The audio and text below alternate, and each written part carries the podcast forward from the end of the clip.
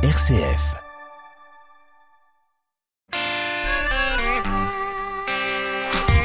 Bonsoir et bienvenue à toutes et à tous dans le 18-19 régional. La lentille verte du puits va-t-elle disparaître? La production a été divisée par deux en moins de 5 ans. Elle n'a jamais atteint un seuil aussi bas. La région lance un plan de sauvegarde pour les trois prochaines années. Alors cela va-t-il suffire? On en parle avec nos deux invités dans 10 minutes, producteurs et distributeurs de la lentille du puits. Nous retournerons à Sevrier pour la dernière fois de la semaine dans le feuilleton ce soir au bord du lac d'Annecy. Dans cette paroisse, les bénévoles se mobilisent pour les plus démunis. Ils passent à l'action ce soir. Vanessa Sanson les a suivis avec son micro. Rendez-vous à 18h50. Et puis votre rendez-vous d'actualité, c'est à 18h30 en compagnie de Jean-Baptiste Cocagne. Bonsoir Jean-Baptiste. Euh, bonsoir Corentin, bonsoir à tous. Et dans l'actualité, ce soir, la solidarité envers l'Ukraine qui continue. Un convoi humanitaire d'une quinzaine de véhicules est parti de Lyon cet après-midi, direction l'est de la Pologne, pas très loin de la France frontière ukrainienne. Notre journaliste Charlotte Mongibaud fait partie du convoi. Nous joindrons notre envoyé spécial par téléphone en direct à 18h30. Dimanche, c'est le 1er mai avec les traditionnels défilés des syndicats et cette année, l'accent sera mis sur la réforme des retraites, remise dans le débat politique pendant l'entre-deux tours de l'élection présidentielle. Vous entendrez un représentant de Force ouvrière dans l'Ain. Et puis c'est une page qui se tourne à Notre-Dame-des-Neiges en Ardèche. Les derniers moines cisterciens vont quitter le monastère, mais rassurez-vous, la relève est assurée à la fin de l'été par des sœurs en provenance du Gers. Merci beaucoup Jean-Baptiste et à tout à l'heure 18h30. Dans le reportage du jour, nous arpenterons le patrimoine de notre région, découverte aujourd'hui du château du Pin dans le sud de l'Ardèche. Un château rempli de surprises, de trésors, trésors que nous fait découvrir Marie-Charlotte Laudier dans 5 minutes. Mais d'abord, le clin d'œil positif. Le 18-19, une émission présentée par Corentin Dubois. Direction la Savoie à présent pour notre clin d'œil du jour. Nous retrouvons Charlotte Ruyer. Bonsoir. Bonsoir Corentin, bonsoir à tous. Et aujourd'hui, vous souhaitez nous parler d'un événement particulier qui se déroule en ce moment dans les diocèses savoyards? Oui, Corentin, depuis le début de la semaine, nos diocèses sont en fête puisqu'ils célèbrent les 100 ans de l'ordination épiscopale de Monseigneur Joanny Thévenoud. Cet enfant de la Chautagne a lié la Savoie au Burkina Faso puisqu'il a été le premier évêque de Ouagadougou, la capitale, et une délégation de Burkinabé a fait le voyage pour participer à l'événement. Est-ce que vous pouvez nous expliquer euh, plus en détail qui était Joanny Thévenoud eh bien, Joanny Thévenoud, c'était un père blanc, c'est-à-dire qu'il était membre de la Société des missions d'Afrique. Il a passé la majeure partie de sa vie au Burkina Faso et aujourd'hui son héritage est important et nous pouvons dire que c'est cet homme qui a christianisé la ville de Ouagadougou. Et je vous propose d'écouter le père Désiré Bouddha nous l'expliquer. Ancien prêtre de l'archidiocèse de Ouagadougou, il est actuellement vicaire des paroisses Saint-Pierre-du-Lac, la Motte Servolex et le Bourget du Lac. Nous l'écoutons. Au niveau de la foi, je crois qu'il a marqué notre Église par l'évangélisation et à travers la pastorale, quand on voit la cathédrale, l'évêché, je crois que c'est des œuvres accomplies par Monseigneur Thévenoud. Au niveau de l'héritage aussi, on peut parler des œuvres spirituelles qu'il a laissées. Voilà, mm. il y avait l'école cléricale, il y avait le petit séminaire de Pabré, les sœurs de l'Immaculée Conception, l'école des catéchistes, il a beaucoup laissé son empreinte voilà, dans l'édification des églises, de la conduite du peuple de Dieu. Et aujourd'hui donc, les deux diocèses, Savoyard et Burkinabé, lui rendent hommage au cours d'un week-end spirituel où la joie prédomine. Monseigneur Philippe Ballot, l'archevêque de Chambéry, se réjouit effectivement de cette union entre les deux églises. Deux églises, sœurs, qui chacune ont leur tradition, qui sont unies grâce à Monseigneur Thévenoud, ce petit Savoyard qui a apporté l'évangile, ce qu'il avait de meilleur au fond de lui-même au Burkina. Et ce qui le caractérisait, c'est qu'il aimait les personnes. Il, découvrait la richesse de, leur culture. Eh bien, nous disons, quand nous nous aimons, nous transformons non seulement les cœurs, mais nous transformons la, manière de vivre ensemble, de s'écouter et de vivre. Et alors, comment vont se dérouler les festivités, Charlotte? Eh bien, dès demain, le rendez-vous est donné à Serrières-en-Chautagne, lieu de naissance de Joanny Thévenoud. Une cérémonie aura lieu dans sa maison natale. Et puis, Valérie Montier-Almaïda, l'arrière-petite-nièce de Joanny Thévenoud, donnera une conférence sur l'héritage de son ancêtre. Cet événement est aussi co-organisé par la mairie de Serrières-en-Chautagne. Pour la mère Brigitte Picasso, le travail de Joanny Thévenoud a largement dépassé la sphère religieuse.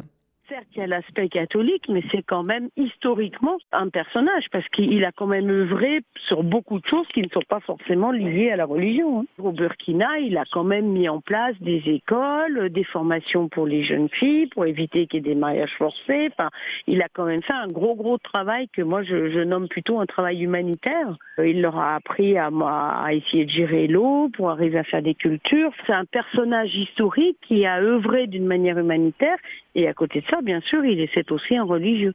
Et puis le dimanche, les festivités continueront à Chambéry. Cet homme a donc uni les deux églises pour toujours. Euh, tous les deux ans, des rencontres sont organisées pour permettre à chacun de découvrir la culture et les traditions de l'autre. Les Burkinabés repartiront à Ouagadougou le 12 mai prochain. Un voyage qui permet à ceux qui n'étaient jamais venus de découvrir notre département et nos diocèses. Merci Charlotte de nous avoir partagé ces festivités chrétiennes qui vont se dérouler donc ce week-end sur les diocèses de Savoie. Merci beaucoup et belle soirée. Patrimoine et culture dans le reportage du jour, le château du Pin à Fabras en Sud-Ardèche, un château où sont exposées des œuvres d'art en intérieur mais aussi en extérieur dans un jardin d'environ un hectare. Des trésors sont à découvrir dans chaque recoin. Marie-Charlotte Laudier est partie à la rencontre des propriétaires, tous deux artistes. Bonjour, c'est Martine Diercé, donc je suis plasticienne et j'ai créé ce jardin il y a une vingtaine d'années. Les, gens viennent visiter, c'est un, jardin qui a eu le label Jardin remarquable en tant que jardin d'artiste il y a une dizaine d'années, puisqu'il mélange les végétaux et les œuvres, et qu'il accueille aussi des œuvres d'artistes extérieures. Derrière nous, il y a ce, très beau château. À notre gauche, un figuier. Et en face de nous, alors qu'est-ce qu'on trouve, Martine? Alors là, sur la terrasse, déjà, il y a, euh, des œuvres cette année, des, des, œuvres de Louis Capron, qui est un céramiste qui fait du raku, qui est installé dans le Gard. Et là-bas, au fond, sur le mur, il y a une œuvre d'Armand Guérin. Et puis autrement, bah, il y a mon travail euh, dans tout le jardin, c'est mon travail. Donc c'est de la céramique, c'est du voile de béton recouvert de pâte de verre ou d'un enduit. Et tout ça se mélange avec les végétaux. Une euh, roseraie avec euh, beaucoup de rosiers anciens et botaniques et beaucoup de rosiers lianes, vous allez voir, qui grimpent sur des structures métalliques.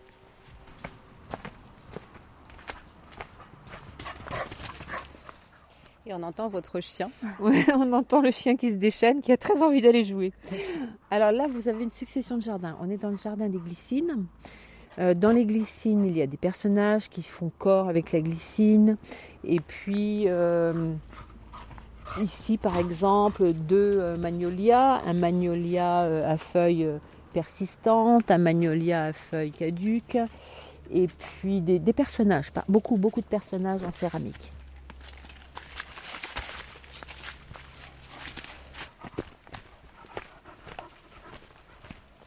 Vous êtes arrivé dans ce lieu dès le début avec euh, la vocation euh, d'y euh, mêler des, œuvres d'art. C'était d'abord un jardin que vous cherchiez, Martine Diercé.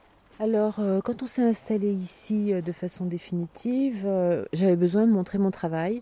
Et dans la maison, c'était très peu facile, vous verrez. Il y, a des, il y a des œuvres de moi dans la maison, mais il y a beaucoup d'œuvres euh, de l'amant de Christian qui était Colette Bonzo. Donc c'était difficile. moi j'ai toujours pensé que c'était mon travail allait bien dans le jardin, donc je me suis de suite installée dans le jardin. Christian qu'on va rejoindre donc cette fois-ci à l'intérieur euh, du château du Pin, Christian Banzolakis. Voilà, on va voir ça à l'intérieur. Il doit être en rouge, On va monter par l'escalier euh, l'escalier à vis qui occupe une des tours de la maison, puisque c'est une maison forte. Donc il y a quatre tours euh, Il y avait quatre tours, il n'y en a plus que trois.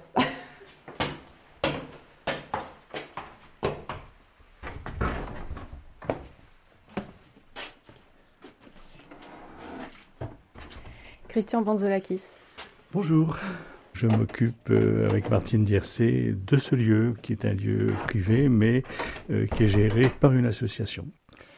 Qu'est-ce qui vous a mené vers l'achat de ce bâtiment? Alors, ce sont mes parents, euh, notamment la peintre Colette Bonzo, euh, dont il y a des tableaux euh, au premier étage autour de nous, qui vont acheter ce bâtiment en 1957, à pic de l'exode rural. Donc, c'était une ferme, les, agriculteurs partent, voilà, et, et donc ça devient une résidence secondaire.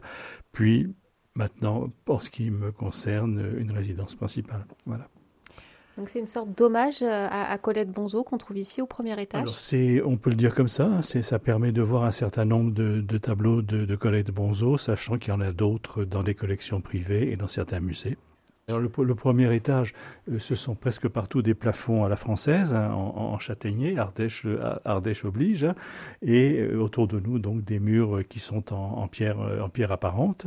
Et donc là, nous sommes dans une pièce au premier étage, donc où il y a des, en ce moment des œuvres de, Rolf Mullenhoff, qui est un artiste donc invité pour cette saison. Aller dans une pièce qui est à côté, hein, qui est transformée en, cabinet de, de curiosité. Donc là, il y a énormément d'éléments. Il y a du mobilier, il y a euh, des tableaux de Colette Bonzo, il y a des sculptures de Martine Dircé, il y a certain nombre, euh, un nombre certain même d'animaux euh, empaillés, ardéchois euh, si on va du côté du sanglier par exemple, ou, de, la, ou de la biche, mais euh, aussi de beaucoup plus loin, c'est-à-dire des panthères, du boa constrictor, euh, de la chouette effraie, etc., etc. Tout ça à, visiter donc au château du Pin, PIN, à, Fabras, dans, dans, le sud Ardèche, non loin de, de Valse-les-Bains. Merci beaucoup Christian Vanzolakis et Martine Diercé de nous avoir accueillis au château du Pin à Fabras. Un reportage de Marie-Charlotte Claudier. 18-19, l'invité. Près de 2 millions et demi d'euros pour euh, sauver la lentille verte du puits. La région s'engage à travers son président Laurent Vauquier pour soutenir la filière, filière qui souffre hein, depuis quelques années. La production a été presque divisée par deux en 5 ans. L'aide régionale de 800 000 euros par an sur 3 ans peut-elle sauver la filière? On va en parler avec nos deux invités aujourd'hui dans nos studios au Puy-en-Velay.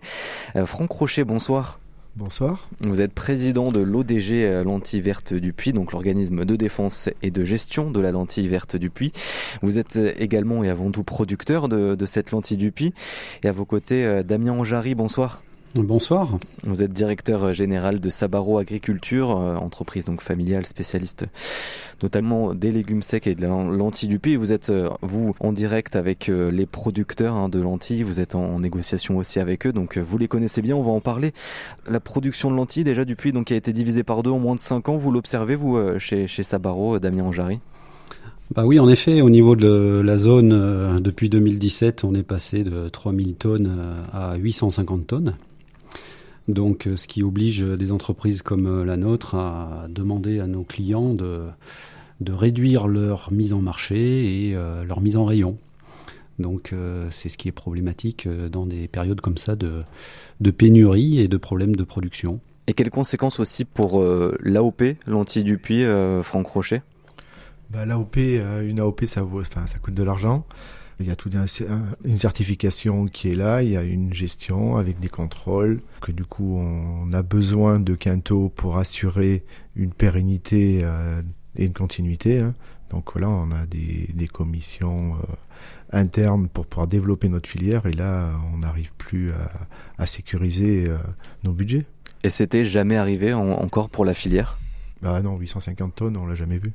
850 tonnes, euh, je me permets d'intervenir, c'est 350 euh, kilos à l'hectare. Donc euh, il faut s'imaginer qu'une année normale, un producteur vise au moins une tonne, une tonne 5. Donc 350 kilos, les producteurs ont énormément de mal à retomber sur leurs bases financières qui ont été investies à l'hectare. Et effectivement, pour la filière, on a besoin de communiquer, de toujours nous faire connaître en France et à l'étranger, et c'est de plus en plus difficile de financer les budgets. Et quelle est votre part de distribution à, l'étranger? Bah, Chez Sabaro, en tout cas, on a la lentille qui est présente dans 75 pays depuis un grand nombre d'années à la marque Sabaro. Et pour nous, c'est très important de la faire connaître en dehors des frontières parce qu'on a toujours l'ambition et l'espoir que euh, de meilleures années reviendront et qu'on pourra euh, servir tous les marchés. Difficile de se faire une place aussi face à, la lentille euh, du, qui vient du Canada, Damien Anjari chez Sabaro Bien, disons que le Canada, c'est le, le, premier producteur mondial de lentilles et de lentilles vertes. Donc euh, effectivement, quand dans les rayons, euh, la lentille verte du puits ou éventuellement une lentille de France, comme c'est le cas cette année, laisse une place vide, bah, cette place vide, la nature a horreur du vide et en ce moment, elle se remplit beaucoup avec des lentilles du Canada qui sont de qualité bien médiocre par rapport à ce qu'on sait faire en France. Et donc depuis plusieurs années, hein, la légumineuse souffre notamment des aléas climatiques. Comment cela a perturbé cette production de, de lentilles du puits, Franck Rocher, vous en tant que producteur? Bah, les aléas climatiques, euh, bah, ils sont là. On a subi quand même quelques années euh, euh, très hétérogènes, hein, et des années avec des grosses canicules. Donc ça, ça remonte à deux ans. L'an dernier, on a eu un mois de juillet froid et humide. Donc voilà, cette lentille, elle, a du mal à accepter ça. Et quand on a de l'humidité, le souci qu'on a, c'est au niveau sécuriser cette production face aux adventistes qui, grandissent à l'intérieur, qui viennent la concurrencer où là on a des grosses problématiques euh, eh ben, par rapport euh, aux règles actuelles, aux demandes sociétales qui nous bloquent sur beaucoup de produits, phytosanitaires où là du coup eh ben, on n'a plus de maîtrise de notre culture et, on part à la dérive, où on n'arrive plus du tout à sécuriser. Quand vous voyez qu'en 5 ans on a perdu, on a divisé par 4 euh, notre production, les producteurs, enfin je suis producteur aussi, ça devient très difficile de, de, se, projeter sur une culture euh, telle que celle-ci, hein, même si euh, c'est une très belle culture. Euh, enfin, moi j'en fais, c'est la troisième génération qu'on fait de la lentille. Mais arriver à des niveaux comme ça, ça c'est pas tenable. Enfin, quand on gère au niveau entreprise, pour faire trois fois la semence, on couvre pas nos frais. Et au-delà des, des raisons des aléas climatiques, est-ce qu'il y a d'autres explications aussi à cette baisse de la production? Ben, comme je vous le disais, hein, la, réglementation sur les phytosanitaires, qui aujourd'hui, ben voilà, elle est très très contraignante. Contrairement au Canada, hein, par exemple, où, qui ah, utilise ben beaucoup de, produits phytosanitaires, la lentille du Canada. Bah oui, et en hmm. plus on a la double peine hein, parce que nous on peut, on n'a pas droit aux OGM, aux Clearfield, aux semences qui sont déjà travaillées au Canada. Donc nous en France, enfin et en Europe c'est interdit. Plus les produits phytosanitaires qui viennent les aider. Euh, nous on est encore en plus une petite filière Aujourd'hui en France, il y a 35 000 hectares de lentilles. Euh, donc euh, aucune firme veut travailler pour trouver d'autres solutions. Donc ça fait qu'on est, on est dans la panade. Quoi. Et si on tombe en dessous des 2000 hectares de production de lentilles, quel impact ça peut avoir sur la distribution d'Amiens Jarry pour vous? Bah, disons que si on arrive euh, à passer sous un seuil minimum euh, finançable pour euh, la filière, le risque c'est la disparition de la filière. C'est-à-dire que c'est des producteurs qui vont se détourner de cette production au niveau, du, au niveau de la zone d'appellation contrôlée qui vont s'orienter vers des productions donc beaucoup plus sécurisantes, comme l'expliquait Franck, au niveau de leurs exploitations. Et à un moment donné, on pourra plus se payer euh, la certification, donc euh, l'AOP. Et euh, ceux qui resteront à faire des lentilles seront sans AOP et donc tomberont dans un marché, on va dire, banalisé des lentilles vertes de France et ne, ne, seront plus distingués dans les rayons. Donc les consommateurs ne rechercheront plus la qualité de, de, la lentille du puits, qui est absolument spécifique. Donc le risque, il est là. Donc euh, effectivement, on est dans un, dans un contexte où euh, on voit ces producteurs qui ont de plus en plus de mal.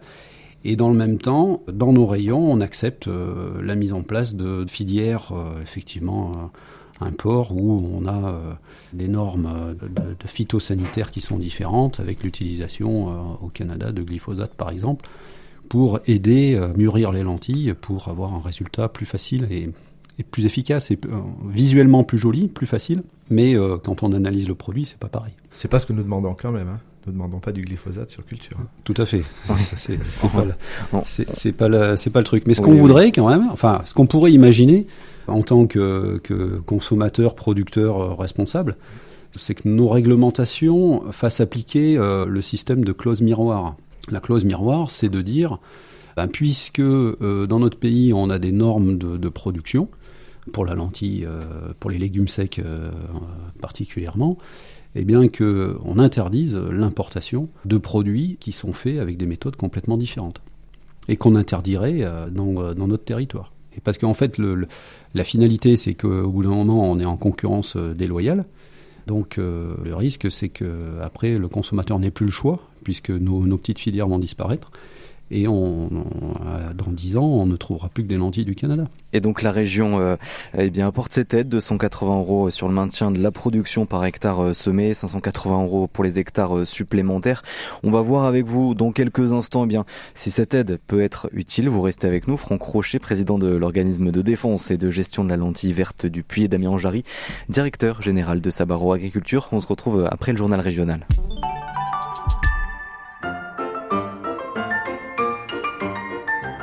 À 14h sur RCF, nous sommes tous mélomanes.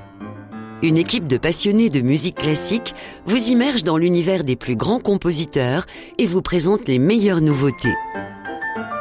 Tous mélomanes, c'est du lundi au samedi à 14h sur RCF. –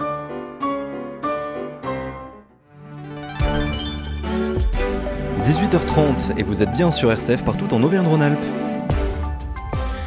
Le journal régional vous est présenté par Jean-Baptiste Cocagne. Bonsoir Jean-Baptiste. Bonsoir Corentin, bonsoir à tous. À la une ce soir, à l'Est, le conflit continue. À l'Ouest, la solidarité s'organise. La guerre en Ukraine continue de mobiliser l'aide des habitants de la région dans les deux sens. Accueil des réfugiés ici et envoi de dons direction la Pologne. Un convoi humanitaire est parti cet après-midi de Lyon avec à son bord notre envoyé spécial Charlotte Mongibaud. Nous l'appellerons en direct dans quelques instants pour qu'elle nous raconte cette aventure de l'intérieur. Dimanche, c'est le 1er mai avec son muguet et ses défilés syndicaux. Sur les pancartes, on prépare les formules contre la réforme des retraites. Et puis la station de montagne au Savoyard de Combloux vient de décrocher un flocon vert. De quoi s'agit-il? Réponse en fin de journal.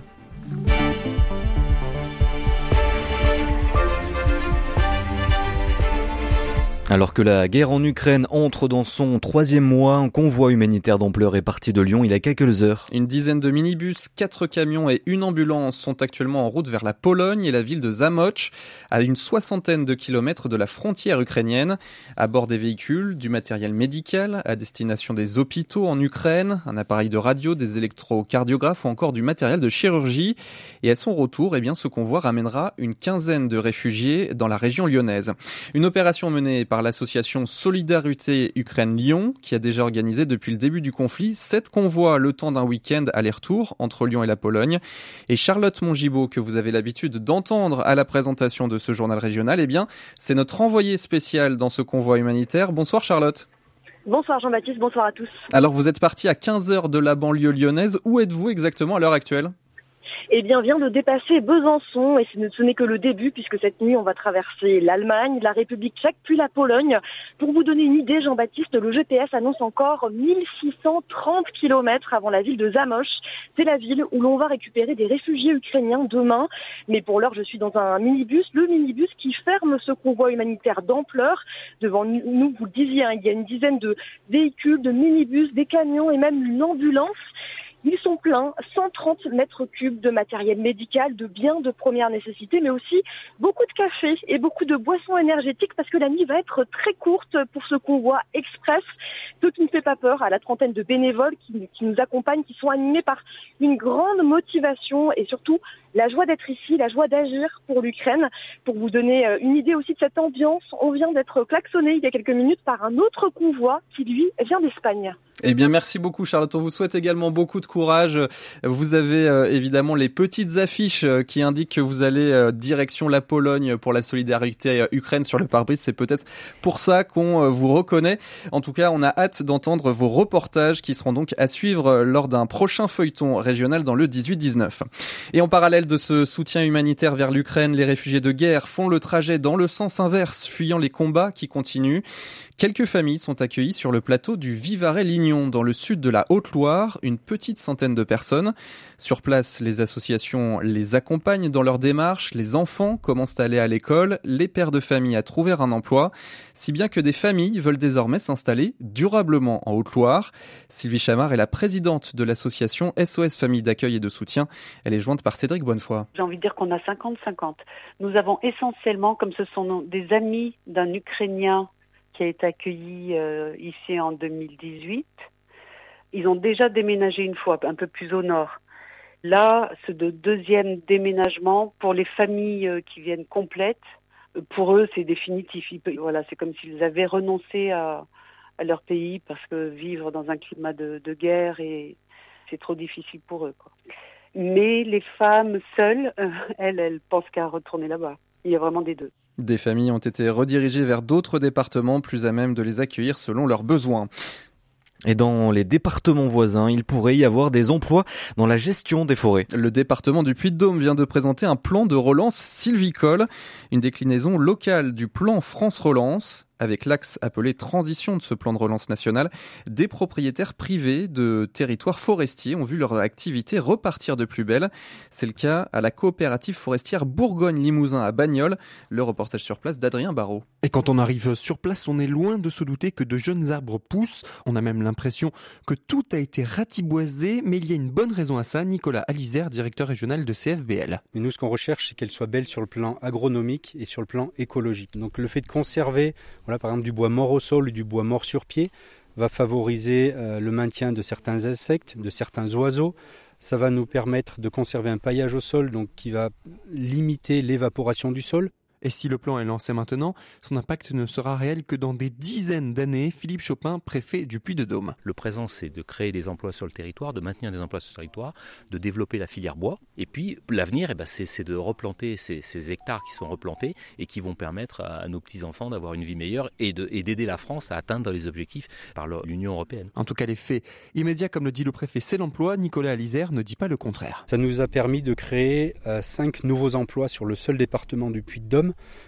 que ce soit à la fois des emplois de techniciens ou d'ingénieurs forestiers. Aujourd'hui, on est encore en recherche de postes et l'activité grandissante euh, de la gestion des forêts et de la valorisation des bois fait en sorte que c'est une filière qui recrute énormément et dans laquelle les jeunes peuvent se lancer en formation sans aucun problème. Sur le Puy-de-Dôme, ce sont 123 dossiers éligibles au plan France Relance dans le domaine, soit plus de 600 hectares de forêts renouvelés. Et ce qui est renouvelé côté politique, ce sont les accrochages publics entre le président de la région Auvergne-Rhône-Alpes et le maire de Lyon.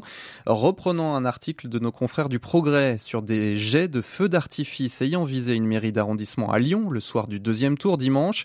Laurent Vauquier s'en est à nouveau pris à Grégory Doucet sur Twitter. Pendant combien de temps le maire va-t-il continuer à se défausser de ses responsabilités et quand va-t-il enfin assumer d'installer des caméras comme nous le proposons? S'est interrogé Laurent Vauquier. Le maire écologiste lyonnais de lui répondre Votre accusation, monsieur Laurent Vauquier, est grave et indigne de votre fonction. À l'origine, tout était parti d'une critique de Grégory Doucet sur Twitter sur le caractère tardif de l'intervention de la police dimanche soir dans le rôle de l'arbitre, le préfet de la région, soutenu par ses syndicats de police, qui déclarent que les forces de l'ordre sont intervenues suffisamment rapidement après avoir été informés des incidents. De son côté, le maire écologiste de Grenoble interpelle lui le président de la République dans une lettre ouverte datée d'aujourd'hui. Éric Piolle demande à Emmanuel Macron de revenir sur le contrat d'engagement républicain mis en place par la loi de l'été dernier confortant le respect des principes de la République, estimant qu'il s'agit d'une entaille à la laïcité. À Grenoble, nous veillerons qu'à ce qu'aucun règlement intérieur d'aucun équipement public ne constitue une injonction, une discrimination, affirme Éric Piolle.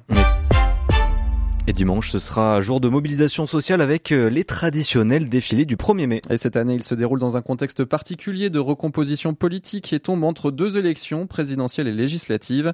Mais pour Franck Stemfler, à la tête du syndicat Force ouvrière dans l'Ain, ce calendrier 2022 ne change rien que ce soit entre deux tours euh, ou un premier mai traditionnel sans élection, c'est strictement pareil. Nos revendications, de toute façon, on les avait posées bien avant la présidentielle, bien avant la législative. Force ouvrière n'a jamais euh, déposé de consigne de vote. Ça ne veut pas dire que nous sommes déconnectés de ce qui se passe dans l'État, mais un syndicat, ça fait du syndicat, c'est tout. Les revendications demeurent. La retraite, par exemple, 65, puis 64, on ne sait pas trop. Les élections législatives, ils sont peut-être pour quelque chose. Hein, on n'ose peut-être pas dire que ça sera 65. En tout cas, il y a quelque chose de très symbolique. Rien n'a changé. Dimanche, le président nous fait un discours larmoyant, j'ai compris, c'est l'unité, etc. Il faut écouter. Le lendemain, un ministre majeur du gouvernement nous explique que si la retraite ça va mal, ça sera le 49-3 le même cynisme, la même volonté d'en découdre. Donc on est prévenu que nous ne laisserons pas faire, ça c'est clair. Des propos recueillis par Xavier Jacquet. Le chiffre du jour 44, c'est le nombre d'accidents d'avalanche recensés en France pour cette saison d'hiver. Il est historiquement bas. L'an dernier, il était de 135. C'est en Savoie que le plus grand nombre d'accidents d'avalanche a eu lieu, suivent l'Isère et la Haute-Savoie. Des statistiques dévoilées au salon Mountain Planet de Grenoble par l'Association nationale pour l'étude de la neige et des avalanches. C'est aussi la première fois depuis 50 ans que le nombre de décès dus à des avalanches est inférieur à 10 sur une saison d'hiver en France. Et on reste en montagne avec une récompense pour Combloux, la station village de 2000 habitants du pays du Mont Blanc, obtient le précieux label. Combloux est la sixième station en Haute-Savoie à décrocher le flocon vert, un cahier des charges qui repose sur quatre engagements, le développement quatre saisons, les mobilités durables, les énergies alternatives et la préservation du patrimoine. Les explications de Françoise Jacquier, élue référente à Combloux. Par exemple, on a fait un bilan carbone de la commune et on sait qu'il faut euh, rénover nos bâtiments, encourager tous nos habitants à prendre euh, les, des vélos. Donc on a mis des actions en place euh, de location de vélos à la population. Il y a une action qui s'appelle Pédibus, c'est-à-dire d'accompagner les enfants à l'école à pied d'encourager l'achat de vélos pour les, salariés, de faire des routes partagées, euh, à la fois avec les, piétons, les vélos, etc.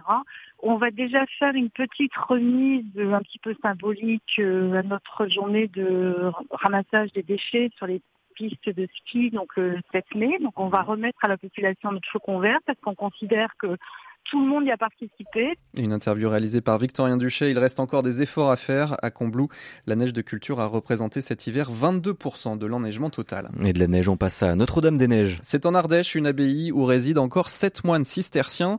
Mais le manque de renouvellement des vocations les contraint à quitter le lieu situé à Saint-Laurent-les-Bains, Laval d'Aurel. Huit sœurs cisterciennes du Gers vont arriver à partir de la fin août. Un départ mûrement réfléchi pour un nouvel élan.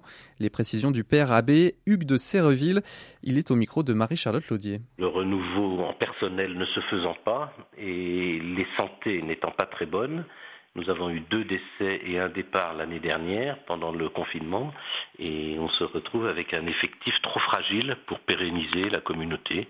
Donc on a préféré demander la permission d'arrêter la vie commune et de chercher une solution pour euh, que le monastère vive. Les sœurs de cette communauté de Boulor dans le diocèse d'Auch ont décidé de faire une fondation de leur grande communauté, c'est-à-dire d'envoyer un petit essaim de huit religieuses qui viendront euh, prendre notre place euh, vers la fin du mois d'août. Elles ont euh, un grand dynamisme parce qu'elles ont beaucoup de jeunes sœurs qui rentrent dans cette communauté. Et quant aux moines actuels, ils sont encore en train de discerner leur nouvelle vie. Ils partiront ensemble ou séparément dans une communauté cistercienne. Et on se tourne vers la météo du week-end avec vous, Jean-Baptiste. Après un passage pluvieux dans la nuit sur la Haute-Loire, la Loire, le Rhône et les Pays de Savoie, eh bien, c'est un beau week-end ensoleillé qui nous attend samedi et dimanche avec des températures plutôt agréables. Demain, comptez 17 degrés à Moutier, 18 au Puy, 19 à Chambéry, Vichy et Roanne, 19 degrés à Bourg-en-Bresse et Montluçon, et puis 21 degrés en Drôme et en Ardèche le long du Rhône. Merci beaucoup, Jean-Baptiste. Bon week-end et on retourne, on va parler météo d'ailleurs avec nos producteurs de lentilles, une météo qui est importante pour la production de lentilles qui a mis à mal cette production ces dernières années. On en parle avec nos deux invités ce soir dans le 18-19. Halte spirituelle, c'est une invitation à découvrir les réponses que la foi chrétienne peut apporter à nos préoccupations communes. C'est aussi l'occasion de réfléchir à ce que le mot croire signifie en se nourrissant de l'expérience de ceux qui nous ont précédés sur le chemin de la foi. Halte spirituelle, c'est ce dimanche à 21h. 18-19, l'invité. Et nos invités ce soir, c'est Franck Rocher, président de l'organisme de défense et de gestion de la lentille verte du Puy, et Damien Jarry, directeur général de Sabaro Agriculture. Hein. Vous vendez justement euh, ces, ces lentilles euh, du Puy. Vous êtes en lien avec les producteurs de lentilles du côté euh, du Puy en Donc cette aide pour trois ans qui a été annoncée par la région Auvergne-Rhône-Alpes, 180 euros sur le maintien de la production, un par hectare de lentilles du Puy, 580 euros sur les hectares supplémentaires cette distribution, est-ce qu'elle est pertinente pour vous, Franck Rocher, vous en tant que producteur? Est-ce que ça peut vous intéresser d'agrandir finalement cet hectare de production? Bah oui, on a travaillé euh, vraiment très euh, conjointement avec tous les agents de la région, hein, donc que ça soit euh, Laurent Duplon, Jean-Pierre Vigier, député et sénateur de voilà, voilà, sans parler tous les techniciens de la région hein, pour arriver à monter donc ce projet, donc une bonification sur des hectares et avec des leviers euh, les plus pertinents possibles.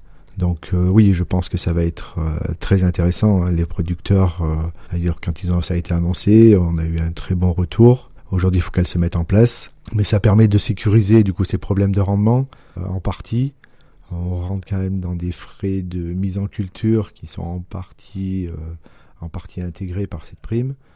Donc après, voilà, le rendement fera la différence. on compte toujours sur un bon rendement, donc il faut qu'il y ait une météo favorable.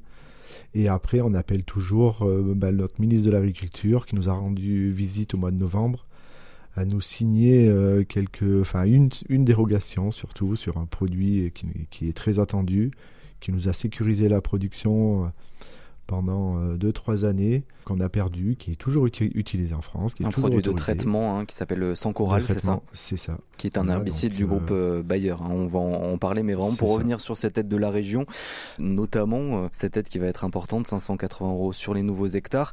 Est-ce que vous pouvez déjà nous, on se rend pas forcément compte lorsqu'on n'est pas agriculteur, cultiver un hectare supplémentaire, ça engendre aussi des coûts, Franck Rocher Bah oui, c'est à peu près 600, entre 600 et 700 euros à l'hectare de, enfin de, si on prend le travail euh, le travail plus les intrants, les semences, euh, voilà, c'est à peu près 700 euros par hectare.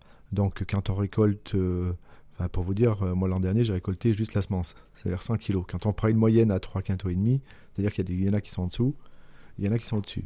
L'an dernier, on a eu 120 producteurs qui, ont qui n'ont ramassé zéro. Donc vous vous rendez compte que ces producteurs, pour leur refaire resigner l'année d'après, enfin cette année, ça reste compliqué. Quand ils ont et eh ben perdu euh, voilà 600 euros euh, par hectare ils ont rien ils n'ont pas rempli leur grange on est dans des zones de polyculture élevage donc aujourd'hui on voit le prix du blé qui s'envole la terre on, normalement doit nous rapporter un peu d'argent mais est-ce que ça va être suffisant ces, ces, 580 euh, euros on parle beaucoup de l'inflation aussi on a appris ce matin que l'inflation avait encore augmenté en avril elle avait atteint 4,8% selon l'INSEE est-ce que ça va vraiment être suffisant en fait cette aide de la région?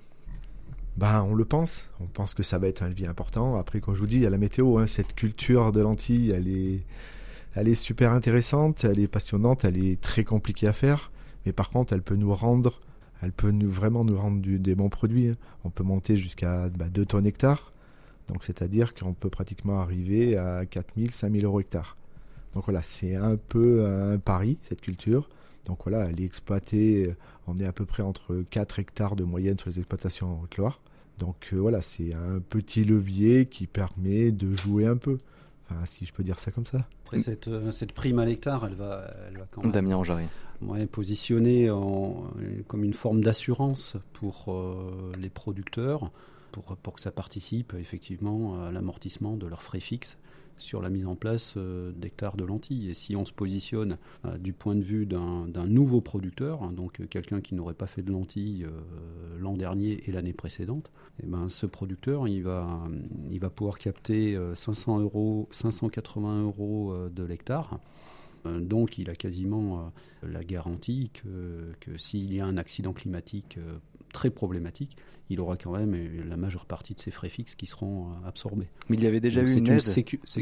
Il y avait déjà eu une aide de la région de 2 millions euh, d'euros euh, et ça n'a pas suffi. Pourtant, on, on rappelle, hein, en 5 ans, la production a été divisée encore par deux. Est-ce que ces 2 millions 5, ça va pas faire un petit peu la même chose que ce qui avait été annoncé en 2017 Non. Non, ça n'a rien à voir. Et puis c'était 1 million, c'était pas 2. Hmm. Les deux, c'était sur toute la filière. Il y a eu qu'un million, même pas, il y a eu 850 000 qui ont été donnés aux producteurs.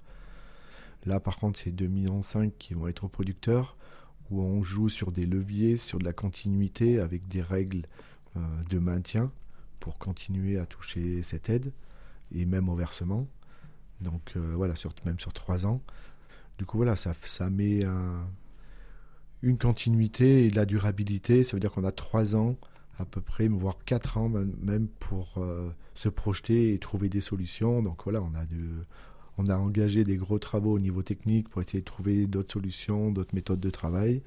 Mais voilà, après, on a besoin du soutien de, de nos politiques.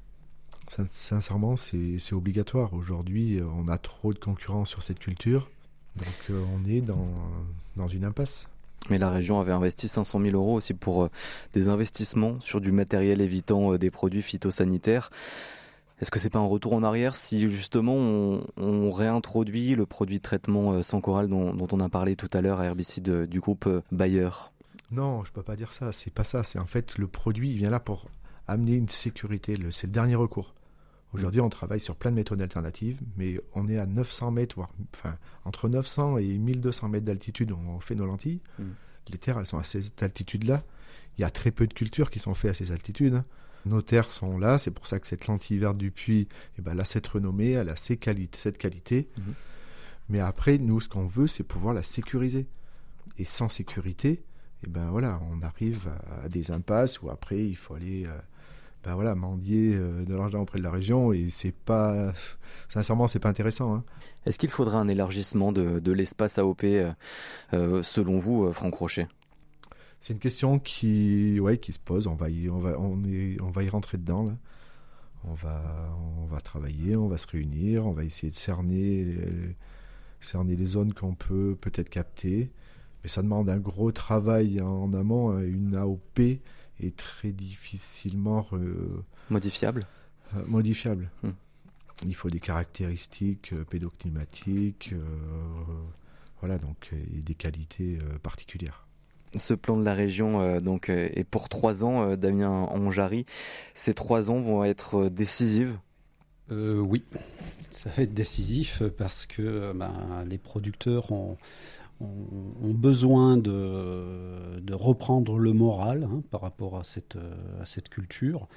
Et euh, le fait que la région ait, beaucoup investi bon, dans l'agriculture en règle générale, apparemment le, budget a été multiplié par 3 euh, pour l'agriculture. Et, ce soutien euh, va permettre de, de, nous donner une nouvelle chance pour, pour les trois années à venir, pour ne pas faire en sorte que les, pour faire en sorte que les hectares ne, ne, ne, baissent pas en dessous de 2500, qui vont, qui vont remonter. Là, déjà, on a, on a constaté depuis l'annonce euh, de nouveaux producteurs qui, se remettent à la lentille et puis des, producteurs qui augmentent leur surface. Donc euh, déjà, on, voit l'effet. Donc on a déjà euh, augmenté le nombre d'hectares Oui, oui, oui. Là, on n'a pas encore les chiffres. Bon, on pense, on, pense au moins atteindre les, les hectares de l'an dernier, c'est-à-dire 2500 hectares. sans, sans, cette aide, on serait passé sous les 2500 ça c'est sûr. Donc je pense que l'aide, elle aura. Bon, l'annonce a été tardive. Hein. Il y avait déjà des, des assolements, des emblavements qui étaient déjà engagés. Donc euh, il est difficile de faire marche arrière pour certains.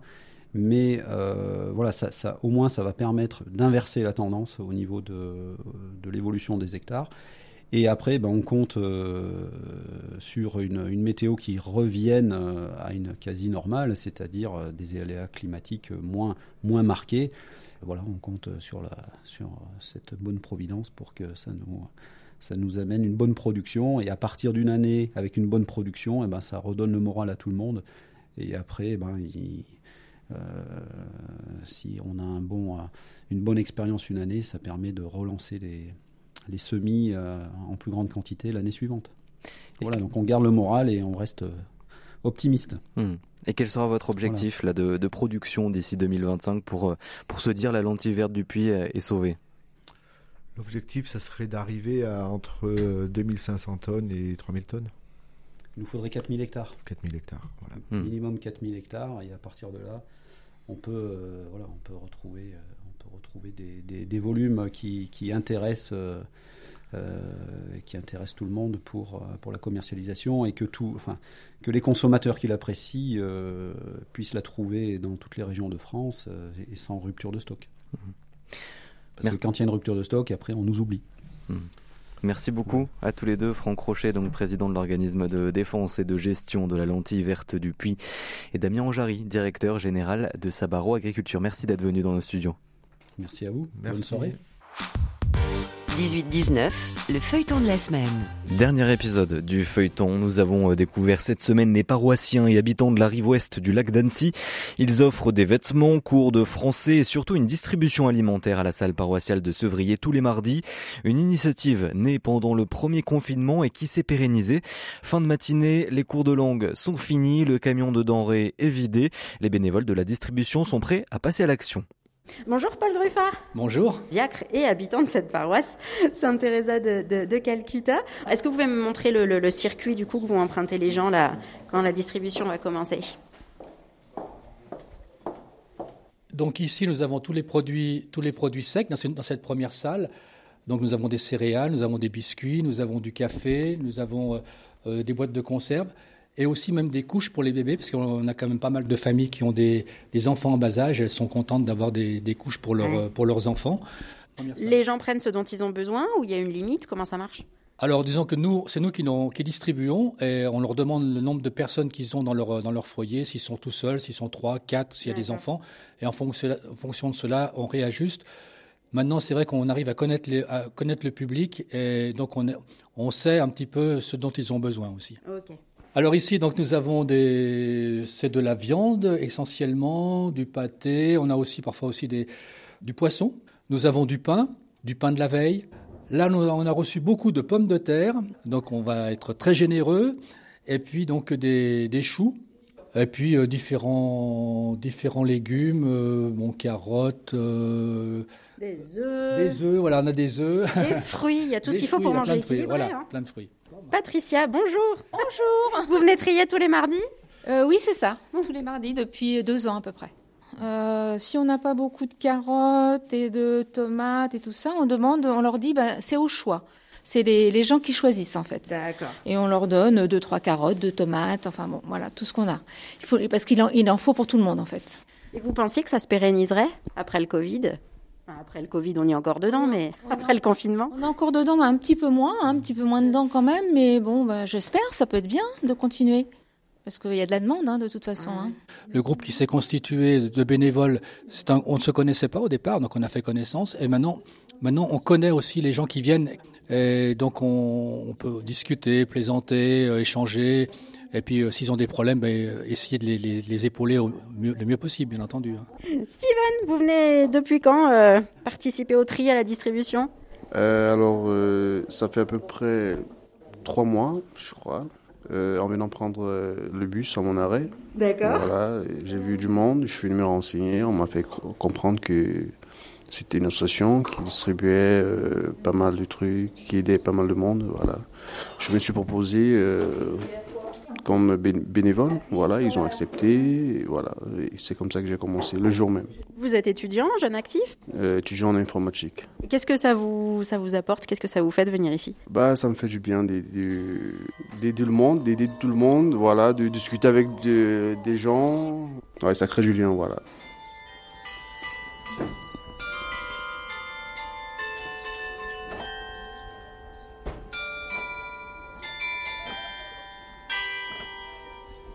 Eh ben, il est midi, le carillon a sonné, la distribution va commencer. Merci Marie de nous avoir accueillis. Non, merci d'avoir nous avoir accordé euh, tant de temps de ta part, Vanessa, et puis bon courage pour, pour ta mission à toi.